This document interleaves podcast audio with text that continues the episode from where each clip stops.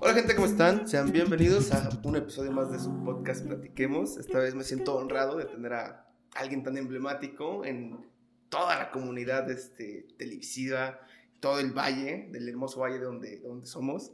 Este, licenciado Ramiro Álvarez, ¿cómo está, licenciado?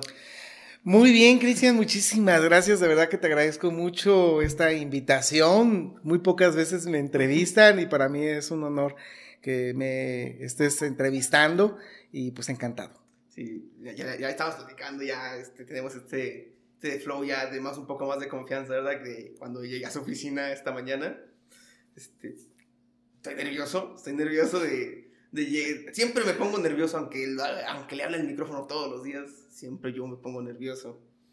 Bueno, ya habíamos quedado, este, fíjense que esta es una sección que a mí me encanta tocar temas personales de, de la vida de la, del, del, que está contra la cámara, ¿verdad?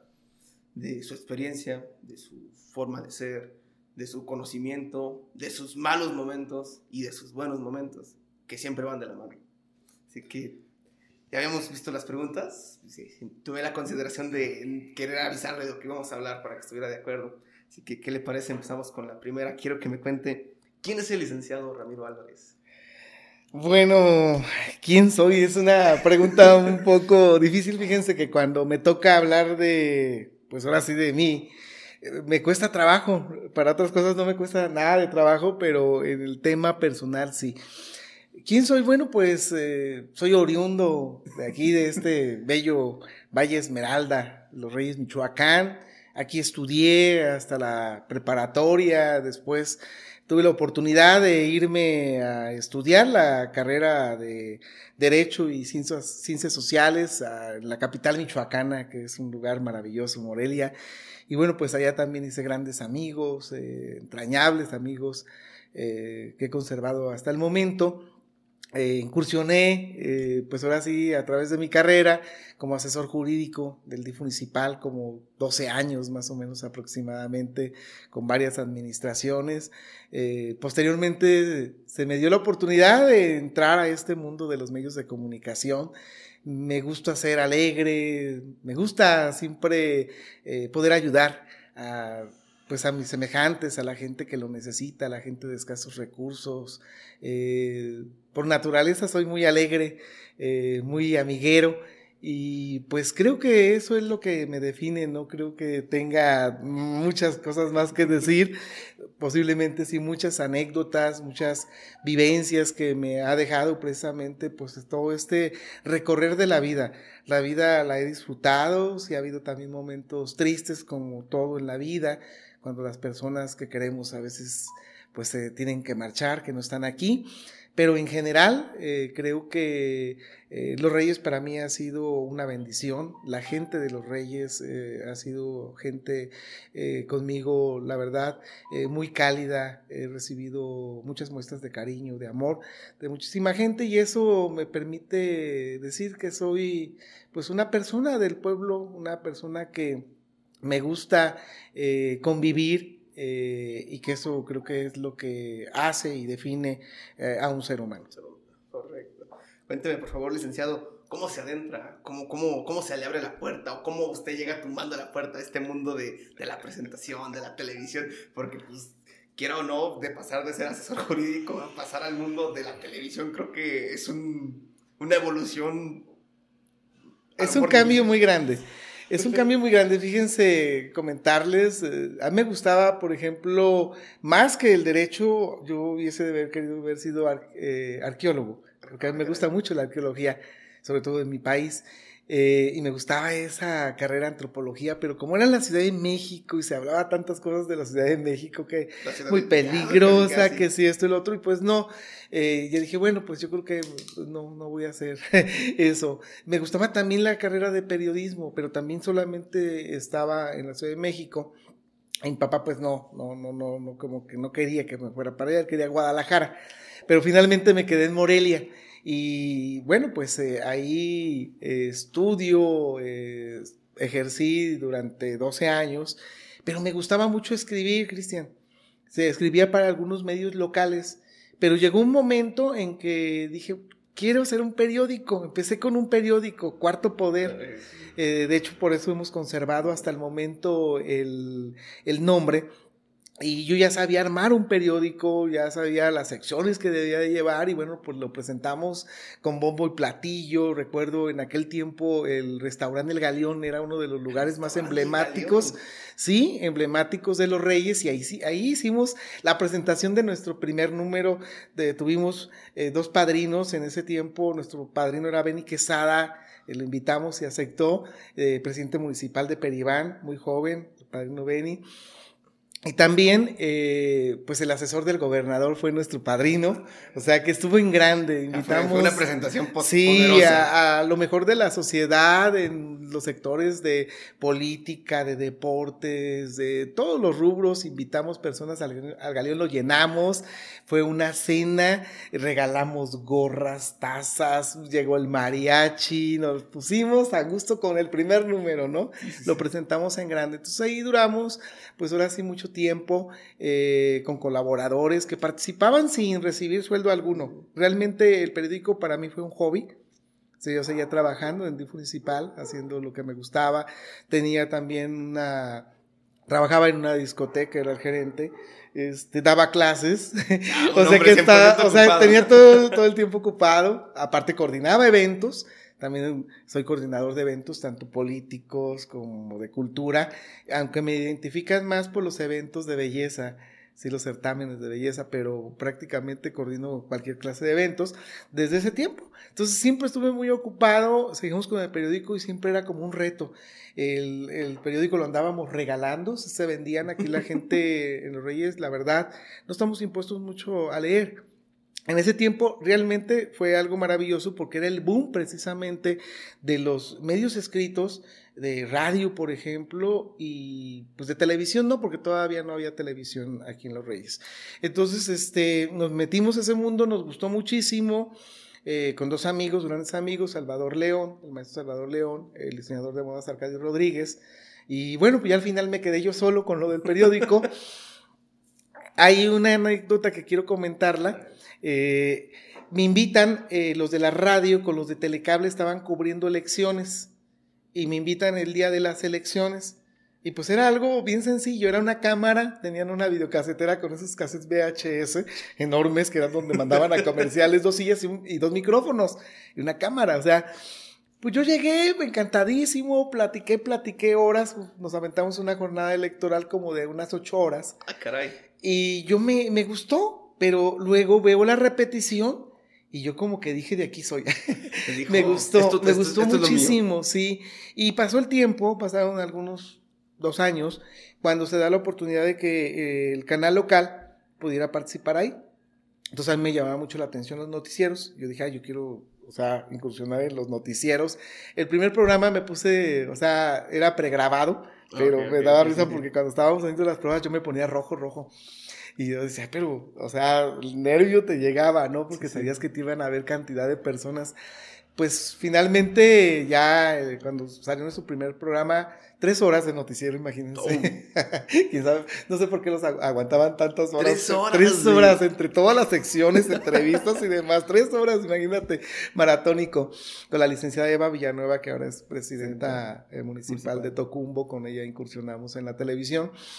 Y de ahí empezamos, eh, pues ahora sí, a, aprender, porque fuimos aprendiendo. Yo me considero eh, un comunicador, eh, porque no estudié periodismo, no estudié ciencias de la comunicación, pues mi carrera es derecho, pero esto me absorbió completamente. Ya cuando vi que dije, es, soy de aquí, pues dejé de trabajar en DIF municipal eh, y me dediqué eh, prácticamente de lleno a, Cuarto Poder, eh, noticiero, a otros programas que hicimos dentro de lo que fue pues nuestro medio de comunicación. Padre. Pregunta sobre lo que acaba de comentar. ¿Cómo se dirige un, cómo se lleva a cabo un, cómo, dijo, cómo se presenta un show, cómo se hace, cómo se dirige el eh, ¿cómo los certámenes, o sea, ¿cómo, cómo lo? Ah, bueno, los certámenes sí es coordinación, es, híjole, es complicado. Eh, por lo regular siempre nos contratan, por ejemplo, de algún municipio quieren que les organicemos el, certamen con sus etapas, ya vemos qué etapas son, las chicas, hay que ver que todo vaya conjugándose, ya eh, prepararlas también para que sepan hablar, para que sepan eh, ver la cuestión de pasarelas, ver toda la logística.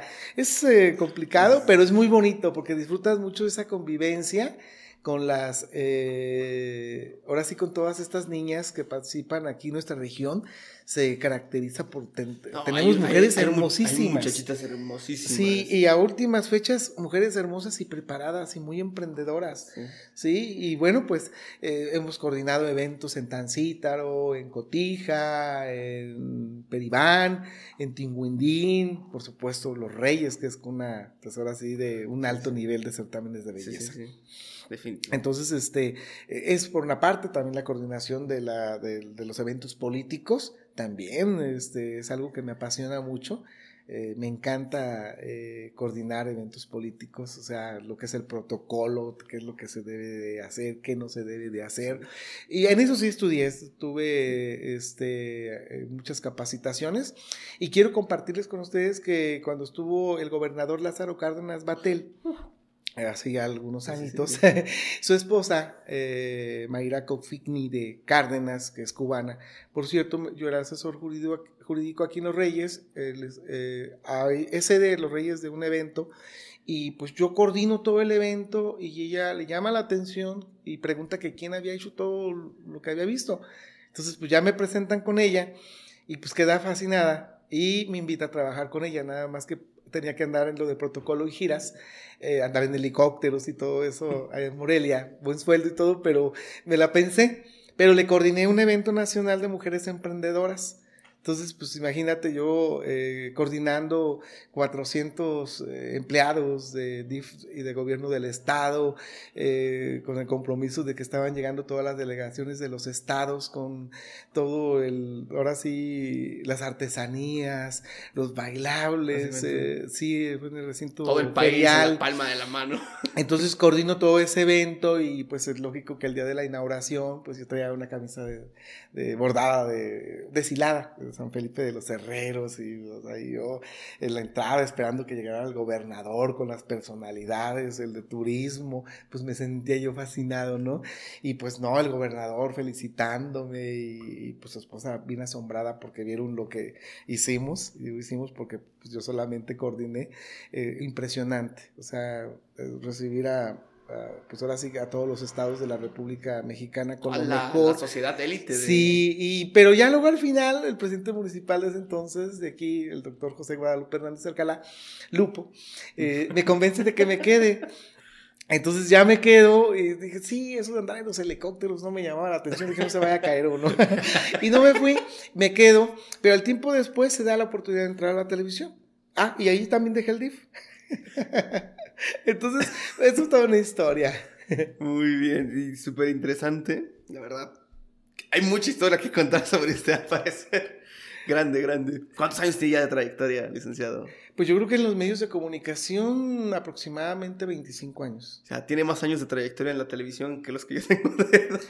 Es que evolucionamos, primero fuimos periódico y después entramos a televisión, se termina la televisión, que extraño mucho la televisión, por cierto, este, porque me da mucha alegría, o sea, todo lo que hicimos, todo lo que logramos, de verdad que eh, yo creo que lo más importante de, todo esto fue la gran cantidad de personas que pudimos ayudar eh, a través de, pues la televisión y, de nosotros, que nos gustaba ayudar a las personas.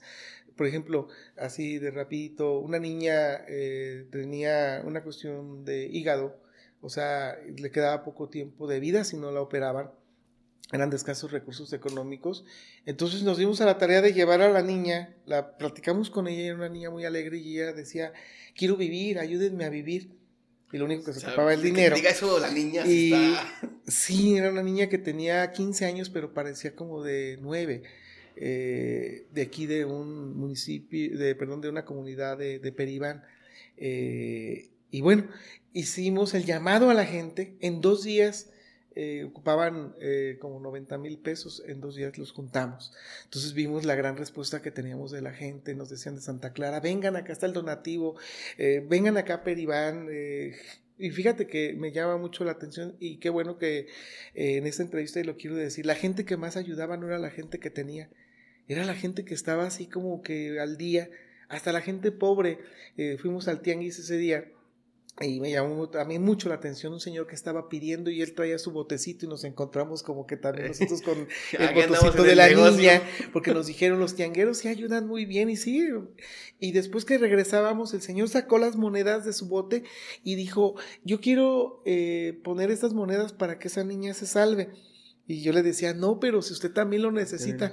Y decía, ella, eh, dice, esa niña lo necesita más que yo. Dice, yo ya voy de salida y esa niña tiene que vivir. O sea, no, te parte el corazón ver ese tipo de cosas. Entonces, tantas cosas que vivimos como eso, muchos capítulos en, televisión. En Santa Clara nos tocó ir al panteón porque los chentitos, unos muy famosos ahí, eh, dormían ahí. Fuimos a hacer el reportaje, nos acompañó media comunidad de Santa Clara. Llegamos, vimos, o sea, en las condiciones que, que estas personas, estos señores vivían. Y, y, si logramos que les hicieran un cuarto, pero ya luego creo que estaban en unos terrenos que no, y pues ya pasó el tiempo, pero logramos que el presidente municipal de ese tiempo lo, lo, lo hiciera. Eh, y muchas cosas, yo creo que estar en medios de comunicación tienes que tener una gran responsabilidad, porque lo que tú digas, mucha gente lo cree. Entonces, por eso tienes también que tener esa responsabilidad, esa ética profesional de no confundir, de no crear pánico, de ser objetivo sobre todo, de ser imparcial. Creo que eh, eso nos ha regido y eso viene de los valores que, le enseñan a uno, pues nuestros padres. Cuando tus padres te arraigan esos valores, tú los empiezas a desarrollar. No es que se pierdan los valores, los valores no se pierden, solamente se transforman. Por eso mucha gente dice, ay, no tiene valores esa eh, joven, sobre todo con los jóvenes. No, es que los transformaron, sí los tienen, pero los transformaron. Entonces a nosotros será que somos de otro tiempo, y, pero creo que en todos los tiempos es lo mismo. Eh, los valores te van guiando en la vida. Entonces te van, también te van guiando para hacer cosas buenas, que esas son las grandes satisfacciones.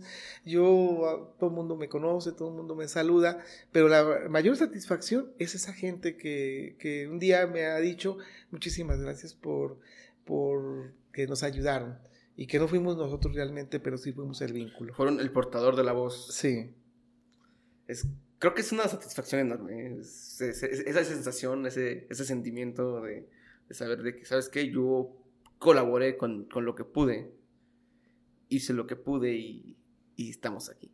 Así Creo que es un, un, feeling potente, poderoso, que no, mucho, no muchas personas tienen la oportunidad de experimentarlo. Hemos vivido grandes cosas, o sea, definitivamente hemos sido parte de la historia, no solamente de los reyes, sino de nuestra región, del mismo estado, porque no nos hemos limitado solamente al estado, sino de manera nacional, lo más importante a nivel internacional, y ahora, pues con este avance de la tecnología, pues que llegamos a tantas personas a través de las plataformas digitales, de las redes sociales, pues imagínate, ¿no? Todavía sentimos una mayor responsabilidad de tratar de hacer pues más profesional nuestro trabajo. Sí, ha sido difícil porque, como les digo, o sea, tuvimos que aprender todo, desde conectar un cable hasta conocer qué cámaras eran las apropiadas, eh, la cuestión de la, de la comunicación pues a mí se me dio la mejor porque era muy platicador, era muy amiguero.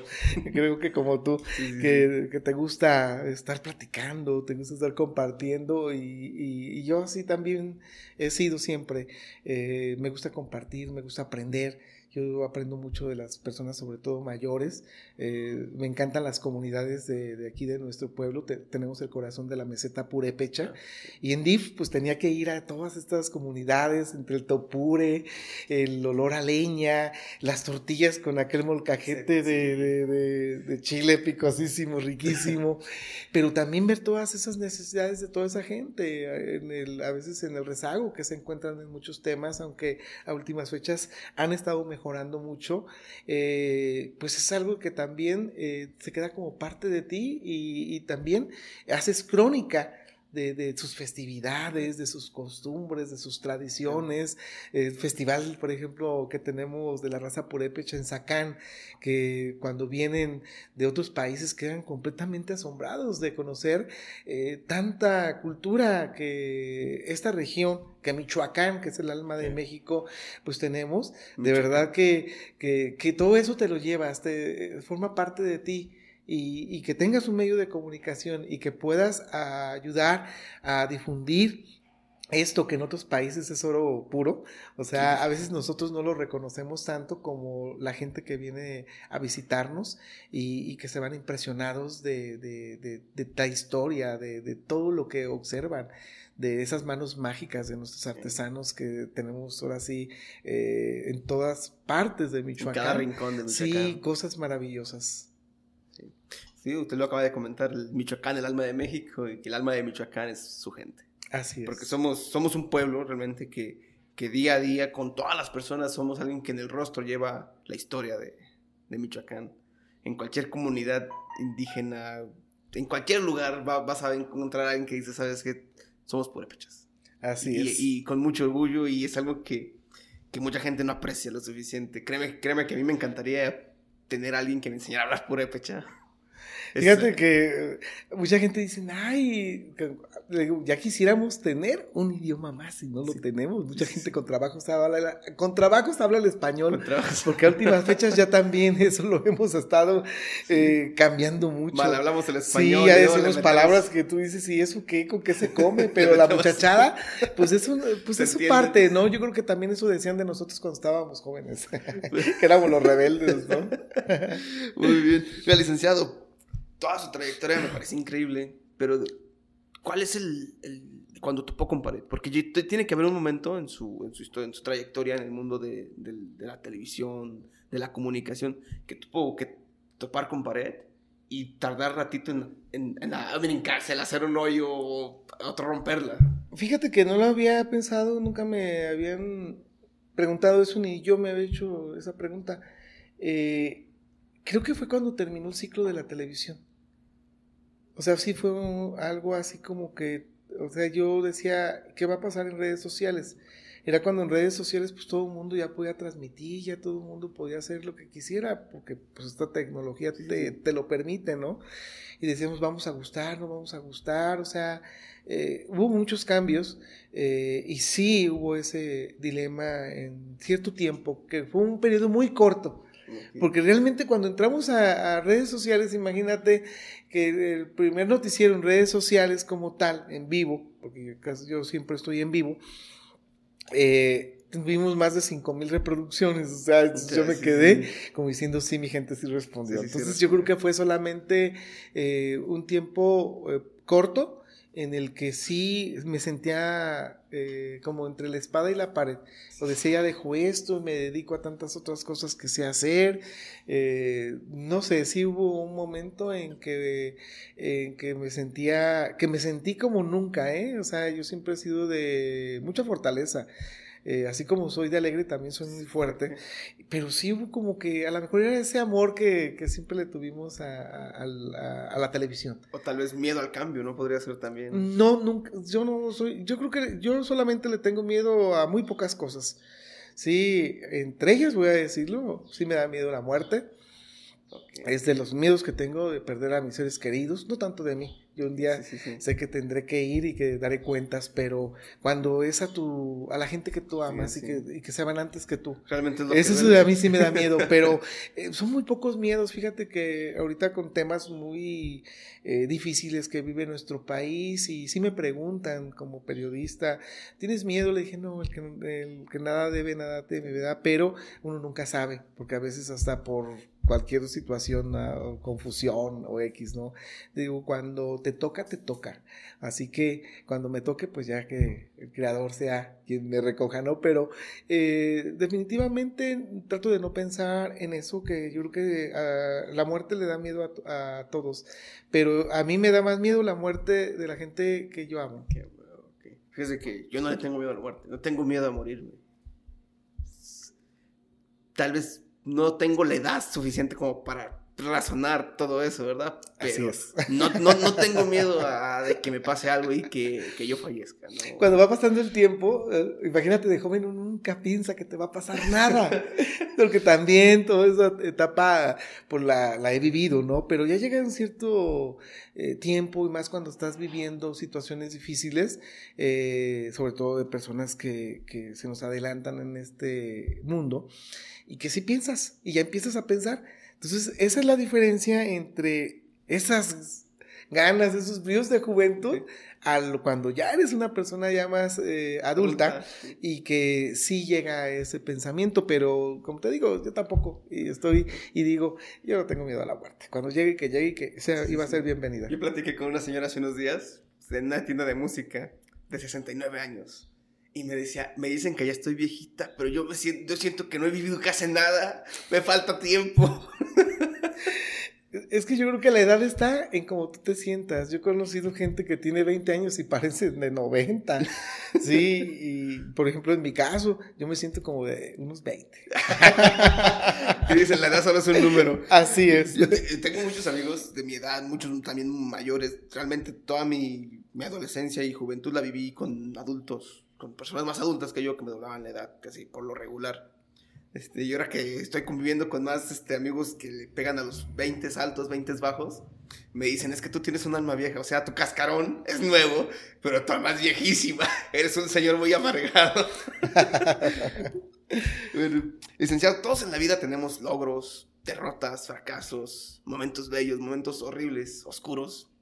¿Cuál es el mejor momento, cuál es el mejor logro que ha tenido usted hasta el día de hoy? Que, que usted diga, a lo mejor te, te tengo un logro de... Pues, mucha gente se va a mi mejor logro, o sea, cómo me hice millonario, cómo hice dinero, cómo me facilité la vida.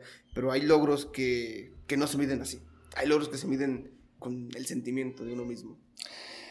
Eh, muy bien lo dices, yo creo que los logros no se miden a través de lo que tengas, de lo que has logrado de manera económica. Los logros más importantes que en mi persona considero que son los más grandes pues ha sido vivir la vida, ha sido vivir la vida y vivirla bien. Eh, el tener tantas, tantas amistades, yo veo que, por ejemplo, en mi perfil pongo el día de mi cumpleaños. Estoy como tres días tratando de contestarles a todos por la gran cantidad de personas y, y, luego me ponen unas palabras tan bonitas. Y luego hay gente que poco conozco y que tienen un concepto tan bueno de mí que, de verdad que eso es para mí el logro más grande que pueda conseguir.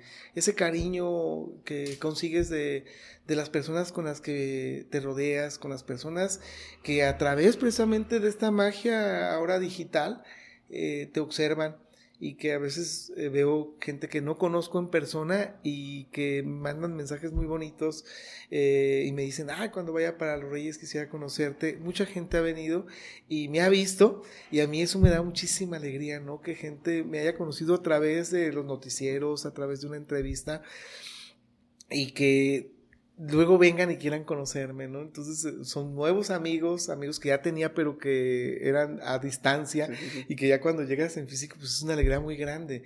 Eh, creo que es eso y el poder eh, seguir desde nuestra trinchera colaborando para, para que México sea un país pues con menos violencia, un país con más oportunidades, un México que todos eh, seamos incluyentes, que, que cambie nuestro México y si algo podemos aportar en ese sentido, promoviendo, difundiendo a través de la comunicación, pues creo que esos son los logros con los que me quedo en la vida. Los logros económicos van y vienen. es como la juventud se la tenemos y al rato ya no la tenemos. Y el dinero. Eso ya no regresa. Ya no regresa. El dinero sí puede regresar. Y yo, como les digo, creo que la mayor riqueza que tiene uno es tener amigos. El día que no tienes que comer, sí te tienen la mano y te ayudan. Eh, siempre nos ayudamos. Los mexicanos siempre tenemos eso, que en los momentos más difíciles sí nos ayudamos. Como todo buen mexicano. Así es. Como todo buen mexicano. Creo que somos el, el país con más corazón. Pues dicen que somos los más felices del mundo. Será por pachangueros, yo creo que sí. Todo, todo, todo el mundo considera al, mexicano de que todo el tiempo trae fiesta, ¿eh? A mí me ha tocado conocer gente de diferentes países, gracias a Dios, ¿verdad? De diversificar mis amistades, peruanos, argentinos, chilenos, este, norteamericanos, estadounidenses, canadienses. Uno que otro europeo también no se me escapa de mi lista. Y si te conocen y es que eres mexicano, ¿por qué no haces más fiesta? O sea, ¿por qué no? Es que no todo el tiempo estamos de fiesta. O sea, sí tenemos esa fama. Sí tenemos fama porque tenemos muchas fiestas, fiestas patronales, fiestas personales, fiestas de todo tipo. Yo creo que eso es lo que nos hace, pero luego también nos ponen etiquetas. Está como para los brasileños, ¿no? Pues queremos verlos bailando samba todo el tiempo. Pues no, o sea, Brasil no solamente es samba, ¿no? Sí, igual México, para gente que no conoce a México, de verdad, eh, pues tienen un concepto muy diferente a lo que realmente es el México en el que vivimos, el México que ofrecemos a, a- a nuestros turistas. La gente en su mayoría que viene de otros países quedan maravillados con nuestro país por nuestra historia, el acervo cultural que tenemos. Ya quisiera tener una pirámide chiquita de las que tenemos Sí, aquí, sí, sí. Estados Unidos. No se las han podido llevar, pero eh, prácticamente eh, tenemos todo, ¿eh? Tenemos... eh, Diversidad. una gran diversidad de recursos naturales, mientras en- tenemos los mejores climas, entre tropicales, selváticos, de bosque. O sea, aquí es un encuentro eh, en hábitats naturales increíbles. Vas y Sí. conoces el desierto de Sonora y te maravillas con Sí. sus donas. Museos sus también impresionantes, tenemos museos a diestra y siniestra. yo soy fan. Sí, híjole, te comentaba yo hace, antes de entrar a la entrevista, vas al Museo de Antropología e Historia de la Ciudad de México, es impresionante, impresionante. Vas a Oaxaca, donde está todo lo que encontraron en la tumba número 7 de Monte Albán, aquellos pectorales de oro impresionantes que dices, qué barbaridad. O sea, eh, entonces vienen de fuera y ven esos edificios tan grandes, por ejemplo, las ruinas del Templo Mayor, que están ahí en la Ciudad de México, ahí enfrente de Zócalo, y entran y te quedas, o sea, diciendo, híjole, esta es una cultura milenaria. Teotihuacán, impresionantes, o sea, eh, te vas acá pues al Caribe, allá al Cancún, Al y pues, Tulum. sí, al Tulum, porque esa es pequeñita, está muy bonito No, porque pero- está en el mar, pero te vas allá a Chichen Itza y pues dices, híjole, o te vas a. Exna, o sea, tenemos, híjole, eh, todo, todo, todo, danzas, eh, folclore, este, eh, es indescriptible decirle al turista qué es lo que va a encontrar aquí, porque aquí los vamos a enamorar con Sí. nuestra gastronomía. Sí. La comida, o sea, me acuerdo con aquella película de agua para chocolate, que enamoran con la comida, pues aquí los mexicanos enamoramos con nuestra gastronomía.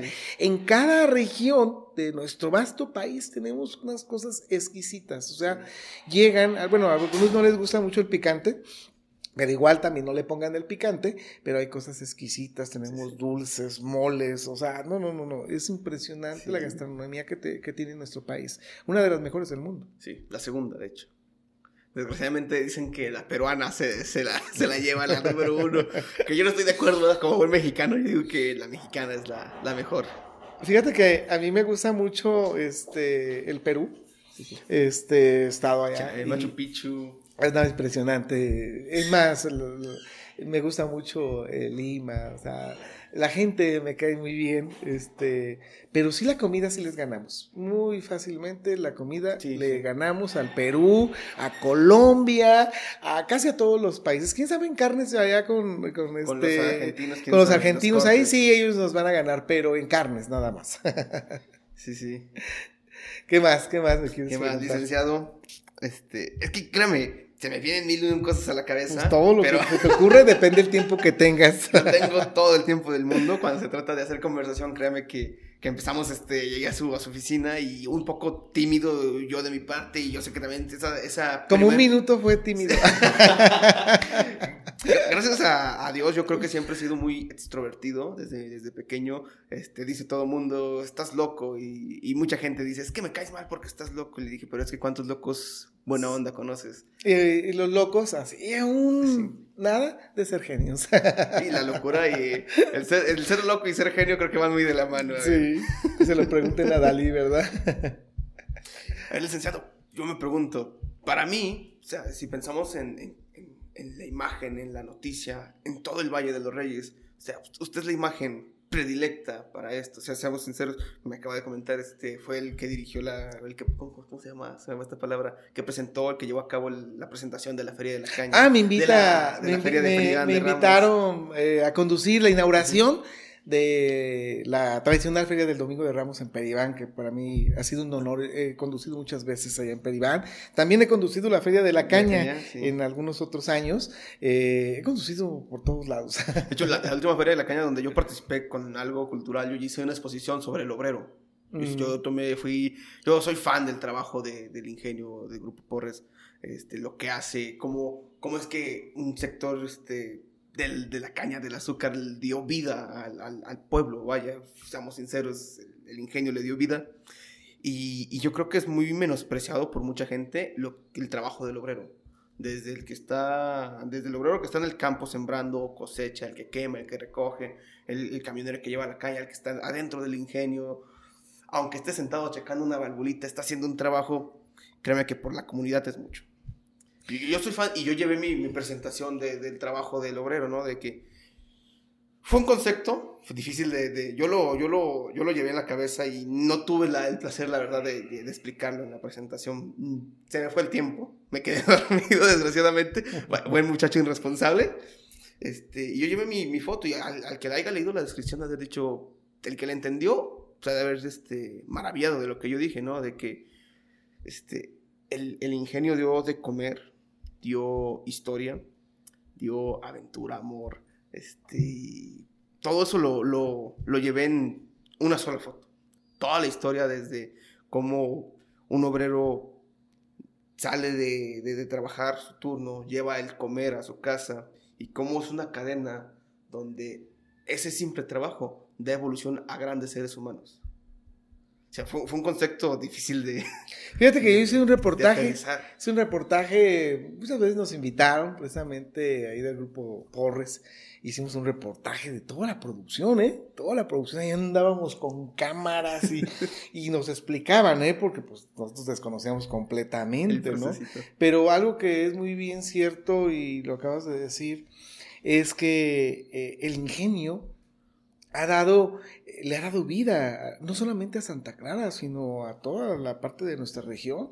Antes de haber Zarzamora, eh, los Reyes, pues teníamos cañas y pues era San Sebastián, que también eran del mismo sí, sí, sí. grupo, ¿no? Entonces todo, toda la economía se centraba precisamente eh, pues en la caña de azúcar, en los ingenios, y de ahí salieron, pues ahorita, eh, todos los que tienen carreras a través precisamente de los que trabajaban en el ingenio, de los que eran productores de caña, este, pues es algo emblemático, sí. como tú muy bien lo dices, pues forma parte de la historia de, de, nuestra región, no solamente de Santa Clara, San Sebastián, que ya quedó ahí nada más de imagen, ¿no? Pero hay gente que conozco este, que llora, de... ¿eh? Llora y dicen, híjole, mis mejores años los pasé precisamente aquí en este ingenio. Entonces, pues es parte de, de, de la historia sí. y que se ha quedado. Definitivo. Como le comentaba, me salió el tema con la siguiente pregunta que le estaba intentando plantear. ¿En algún momento usted se, se, se imaginó que iba a ser la cara del medio de los reyes? Del valle, no nada más de la ciudad, o sea, todo el valle, que realmente, seamos sinceros, abarca desde todo el municipio de Peribán, todo el municipio de Tocumbo, ciertos municipios alañeros que están aquí cerca de los reyes. Usted es la cara y la voz de. es el, la voz de, de, del pueblo, por así decirlo. Pues me halaga mucho, no considero que sea realmente. Pues así como que el representante de, no, no, de, sí. de, de todos, ¿no? Hay muchos medios de comunicación muy buenos aquí en Los Reyes, con grandes amigos que tengo. Eh, pues de lo que corresponde a mí, eh, lo que sí creo es que sí, muchísima gente me conoce, me tiene estima, me preguntan, eh, confían en mí, o sea, que eso también es muy importante cuando la gente interactúa con tu medio de comunicación, en este caso yo que soy el director, pues ahora sí, de este medio, Entonces me hablan en lo privado, me lo ponen en público, eh, ahora con esta cuestión de la pandemia ya me sentía gatelito, el doctor Gatel pequeño acá, porque todo el mundo me pregunta, oye, que si las vacunas. Es más, mucha gente se vacunó porque yo les estuve, insiste y insiste, y después me dijeron, yo me vacuné nada más porque usted me dijo, y dije, ay, donde, le pasen algo no vengan a recalar conmigo, ¿no? Pero es parte del trabajo que tenemos que, realizar en todos los sentidos, o sea, eh, buscamos siempre tratar de, que las noticias que se dan sean lo más eh, veraces eh, posibles, porque también puede ser un generador, como lo hacen muchos medios de comunicación amarillistas, de crear pánico, de crear temor en la gente. Eh, eso yo soy en contra completamente. Tenemos que dirigirnos de una manera profesional. lógico que en el país con tanta corrupción, que, hemos tenido y que seguimos teniendo, que no se ha acabado, aunque el presidente de la República lo diga.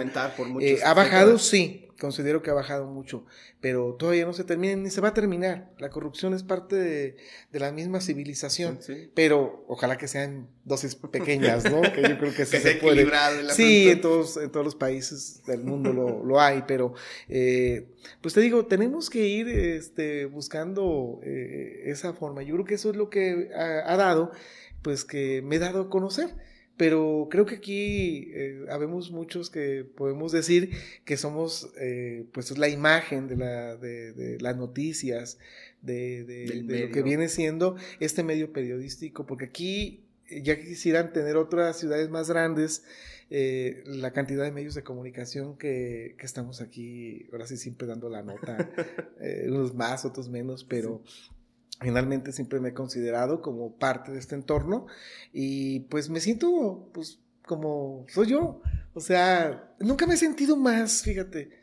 Eh, sí soy, que, o sea, lo reconozco, sí me gusta que me digan cosas bonitas, es más, no me gusta que me digan cosas que no, y por ahí te comentaba que alguien una vez me puso ahí un pergamino, se me ocurrió contestarle, luego se pelearon ahí como 20 mil ahí por defenderme, que dije ya jamás vuelvo a contestar una cosa personal.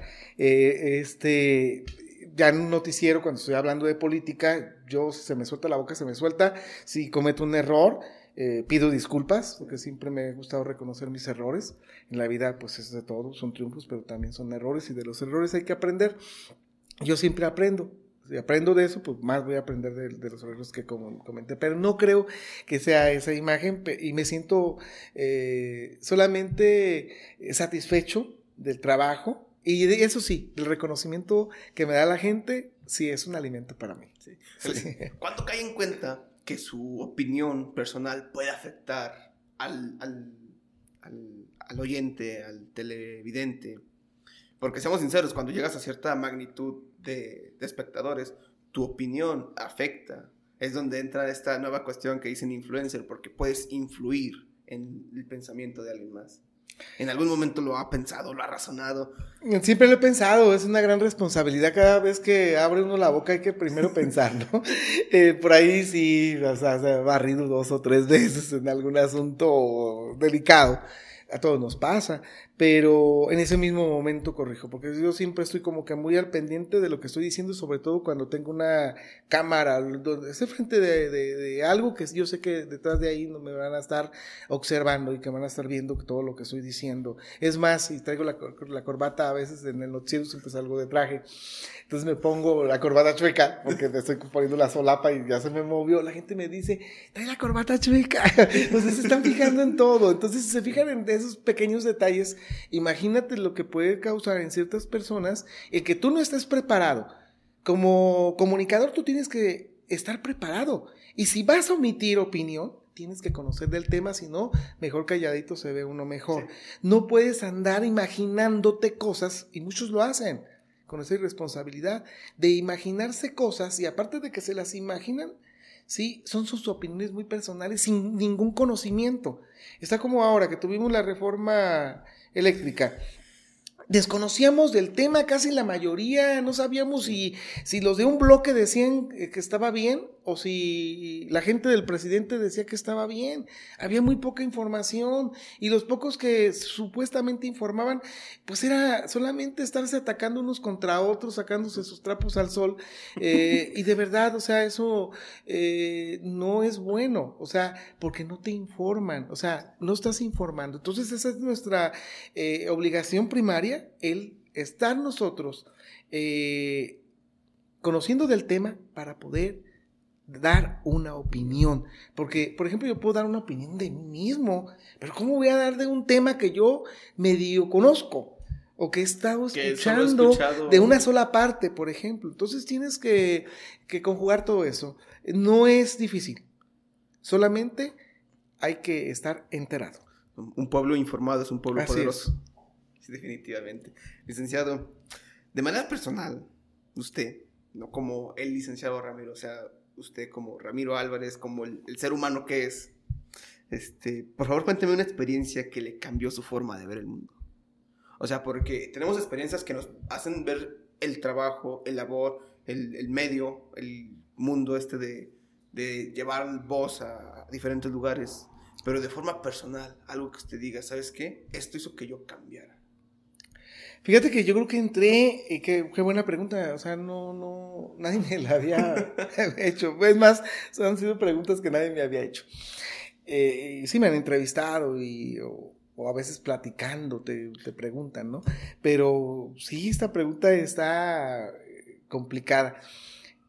Pero creo que ahorita de rápido así se me vino así como que la mente qué es. O sea, yo creo que fue el poder ser una voz más, una voz más potente, que pudiera eh, contribuir en diferentes puntos de la vida del entorno de, nuestra región o del estado. Eh, creo que eso ha sido pues algo que considero que me cambió el poder este, decir, podemos ayudar a gente, podemos hacer muchas cosas y si nos unimos en una sola voz, podemos hacer muchas cosas. El mexicano y la mexicana por naturaleza somos muy fuertes. Somos una raza de bronce que aguantamos todo y si aguantamos todo podemos hacer maravillas. Lo único que nos hace falta, yo creo, es tener mejores líderes que las mujeres empiecen a tener eh, pues más participación. Creo que las mujeres está lo más valioso que tenemos porque una mujer siempre es la más aplicada, la, la, la, que es más sensata casi en la mayoría de los casos, la que es eh, más inteligente, sí, o sea, y creo que a la mujer en nuestro país no le damos, no le hemos dado el lugar que merece, que han tenido que luchar muchísimo para poder escalar y tener ahora sí mujeres que están en la política, que están en las empresas, pero que eso no es ni siquiera un 5% del potencial que tienen las mujeres. Cuando en nuestro país tanto hombres como mujeres y todos los sectores importantes eh, estemos en el mismo contexto de creer en nuestro, en nuestro México, vamos a cambiar y vamos a dejar un futuro para las generaciones venideras y, y que creo que eso es lo que me ha motivado a mí desde hace muchos años al estar frente a una cámara eh, frente a un micrófono, eh, el poder contribuir y poder eh, buscar la manera de, que toda la experiencia que va recogiendo a través de los años entre los triunfos y los fracasos, el poder hacer algo. Y si no lo haces por tu país, por lo menos hazlo por tu comunidad, por tu colonia, por tu pueblo. O sea, tenemos que hacer algo, no podemos quedarnos con las manos ahora sí atadas, sino necesitamos caminar juntos, necesitamos identificarnos como un solo ente para poder tener mejores beneficios. Ahora veo que hay más oportunidades de que los jóvenes puedan estudiar, cosa que no pasaba anteriormente. Hace, vamos a decir, 20 años, estudiaban muy pocos y si nos vamos atrás eran menos. Y ahora hay grandes oportunidades de estudiar, pero también tenemos otras problemáticas que están eh, pues siendo una plaga para los jóvenes y que el gobierno y que a veces nosotros también volteamos y no queremos ver y no queremos escuchar. Y tenemos que caminar juntos en todos esos sentidos. Y es a través precisamente eh, de los medios de comunicación donde las voces deben de ser escuchadas, donde nosotros tenemos esa eh, obligación eh, de poder lograr precisamente este tipo de acciones para que nuestro entorno vaya cambiando. No podemos irnos como vamos porque vamos como los cangrejos, no vamos aventajando. Entonces, con tanta gente que ya tenemos preparada, lo que tenemos que buscar son las acciones pertinentes en que gobierno y pueblo puedan trabajar juntos. ¿sí? Y para eso estamos los medios de comunicación, también para dar eh, expresión y voces ¿sí? a toda esta gente que quiere hacer algo. Yo aplaudo mucho que haya vea más participación, que la gente está abriendo un poco más el pensamiento. Yo solamente les digo, no se fanaticen, el fanatismo no lleva a nada y que sean personas inteligentes. No importa si eres de un partido o eres de otro, finalmente somos reyenses, finalmente somos michoacanos, finalmente somos mexicanos. Entonces tenemos que buscar siempre el bien común y si dentro de todo esto nuestro medio, la gente que está con nosotros, si un servidor puede contribuir a lograrlo, lo he hecho y lo voy a seguir haciendo en todo el tiempo que me reste de vida. Son grandes palabras, grandes pensamientos y grande inspiración, ¿eh? Yo creo que son grandes, grandes formas de, ver su profesión, porque es una profesión ya la que... ¿Te enfadas mucho? Eh, es un enfado el ver tanta gente tan pobre, gente que a veces eh, veo a esas pobres criaturas que no van a la escuela, los papás inmersos en las drogas, por un lado, otros que sí trabajan, solamente les pueden dar una o dos comidas a estas criaturas.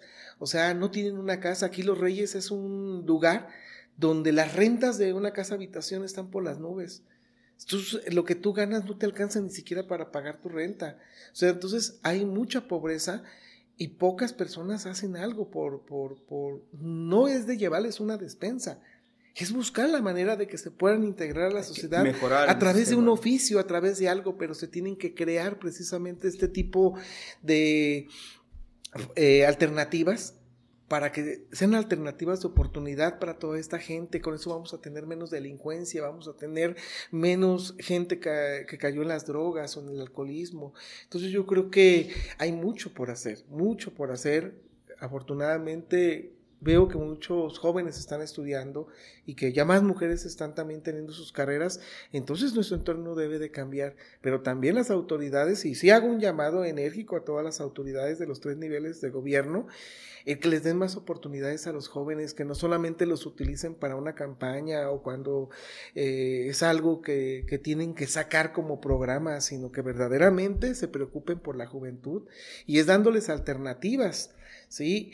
Y a las familias de escasos recursos, esos cinturones de pobreza que tenemos, a veces no los vemos porque a veces nada más caminamos por nuestra calle y nos vamos al centro, pero hay que irnos a dar una vuelta a las colonias marginales de, nuestro entorno, a las mismas comunidades que tenemos, nosotros tenemos más de 30 comunidades este, indígenas, y ver la pobreza, ver el alcoholismo, ver la drogadicción que está, eh, pues, eh, pegándole fuerte a, nuestro núcleo familiar. Si no cuidamos el núcleo familiar, pues no, no somos nada prácticamente. Es obligación de, los gobiernos el poder realizar esto. Sí tenemos muchos programas y que las becas de los jóvenes, que aplaudo mucho, y que a los adultos mayores, pero falta más atención en específico.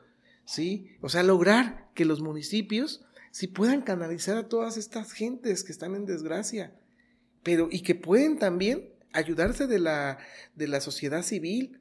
Es más, la gente cuando aquí hay una situación de desgracia, un enfermo, rápidamente, eh, hasta en un boteo, sacan que los 80, los 70 mil pesos para ir a pagar a clínicas particulares, porque también en el ámbito eh, hospitalario, el que no tiene dinero aquí en este país se muere ¿Por qué? Porque no contamos, sí tenemos la infraestructura y tenemos todo, pero no tenemos los recursos suficientes para tener eh, pues tecnología que se está utilizando en los, hospitales eh, particulares. Un hospital particular, si tienes un problema, pues se te acabó tu casita que hiciste eh, por así toda tu vida, porque la tienes que empeñar, vender para poder pagar una cuestión hospitalaria. ¿Por qué? Porque nuestros hospitales del sector salud, que son los que son para la gente de escasos recursos, pues no tienen a veces ni la capacidad, ni tienen tampoco eh, pues los implementos para poder tener operaciones eh, exitosas y demás. Entonces yo creo que tenemos que trabajar juntos. Hay muchos temas muy importantes y eso es parte de lo que me gusta decir y lo quise decir en tu entrevista, para que conozcan que no solamente estamos en los eventos de belleza, en las cuestiones culturales, sino que lo más importante que yo creo que como medio de comunicación podemos eh, tener es decirle, ¿sí? A quien se tenga que decir lo que hace falta. Y que, pero que también nosotros estamos siendo parte y que podemos contribuir, que podemos ayudar y que hay mucha gente que también quiere hacerlo. Pero necesitamos que esos líderes que están ahí, que no solamente se enriquezcan como lo hacen, vemos presidentes municipales que en tres años no hicieron nada, se robaron todo. Entonces, no podemos estar permitiendo eso. Entonces, sí, me gusta que el presidente de la República hable de la corrupción y de acabarla. Yo creo que es un hombre, él muy honesto. Hay cosas que nos gustan de él y hay otras cosas que no nos gustan, yo en lo personal. Pero eh, hay mucha corrupción, hay mucha corrupción en este país.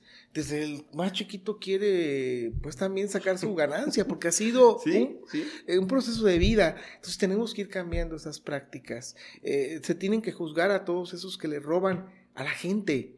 O sea, no le están robando al municipio, le están robando a toda esa gente que, que, que está desintegrada. Entonces yo creo que eso es lo que tenemos que, que, que ser parte, ¿no? Y como medios de comunicación también tenemos que entrarle, no podemos quedarnos nada más aquí que si podemos o no podemos decir, o porque si nos pagan o no nos pagan. Sí tenemos que también tener nuestra propia opinión y, y sobre todo eh, ser imparciales. Sí, sobre todo eso. Dice, licenciado, ahorita tocó varios temas en esta, esta plática este, uno el de las mujeres, que yo soy fan de contradecir dichos, ¿verdad? Todo, a veces decían, detrás de un gran hombre siempre hay una gran mujer, pero eso es mentira. Están a la par. Al lado de un gran hombre está una gran mujer. Así es. Dicen, la juventud hoy en día está echando a perder la sociedad. Porque los jóvenes, que esto, que el otro, dispénsame, pero yo digo que las personas que están en el Senado, en la Cámara, no son jóvenes. No son los que están echando a perder las cosas en el sector político, desgraciadamente.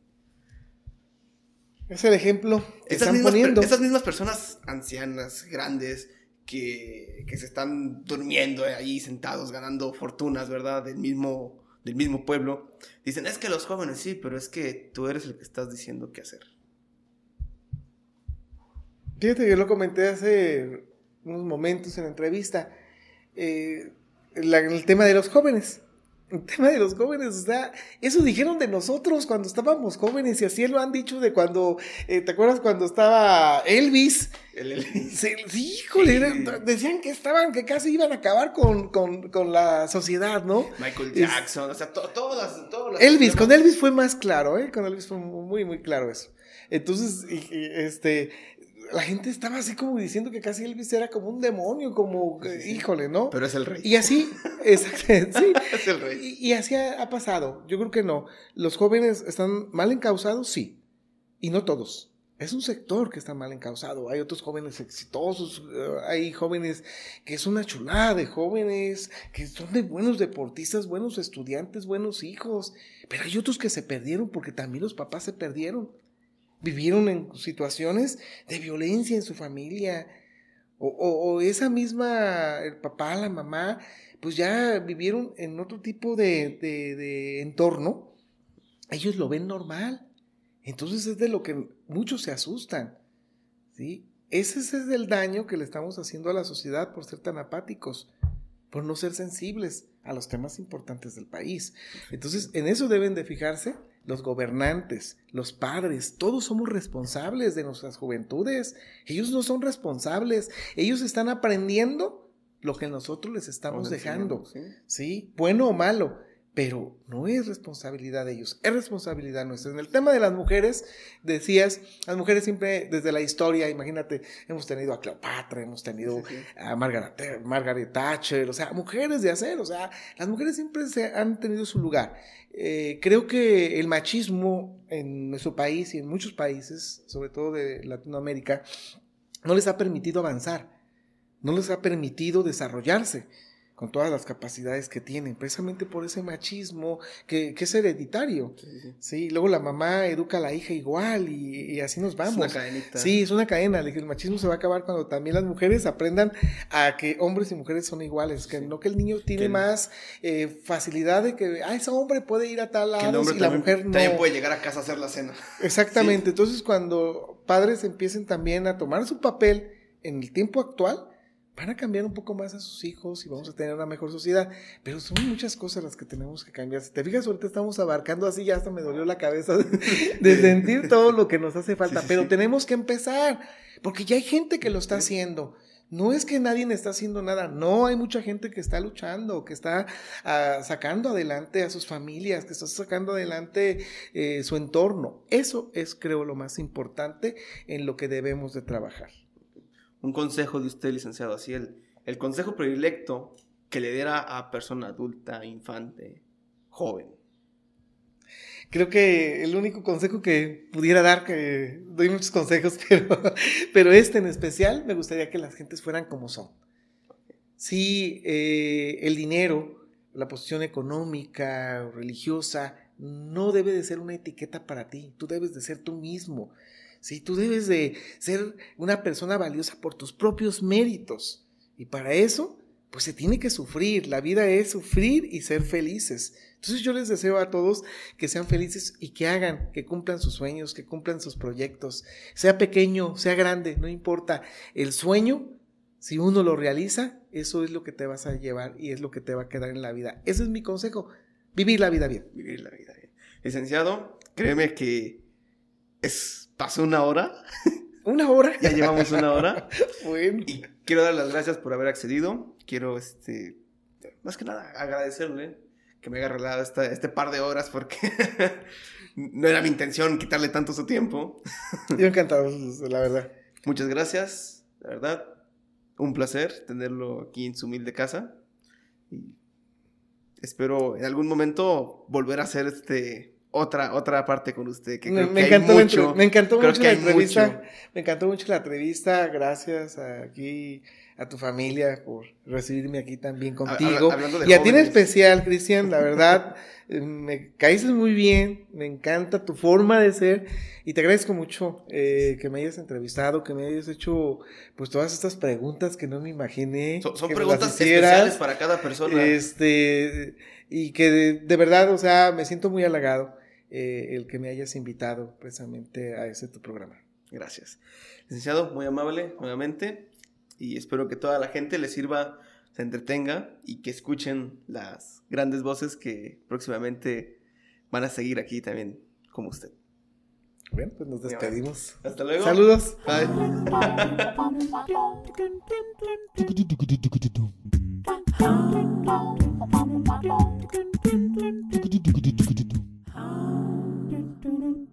dun, dun.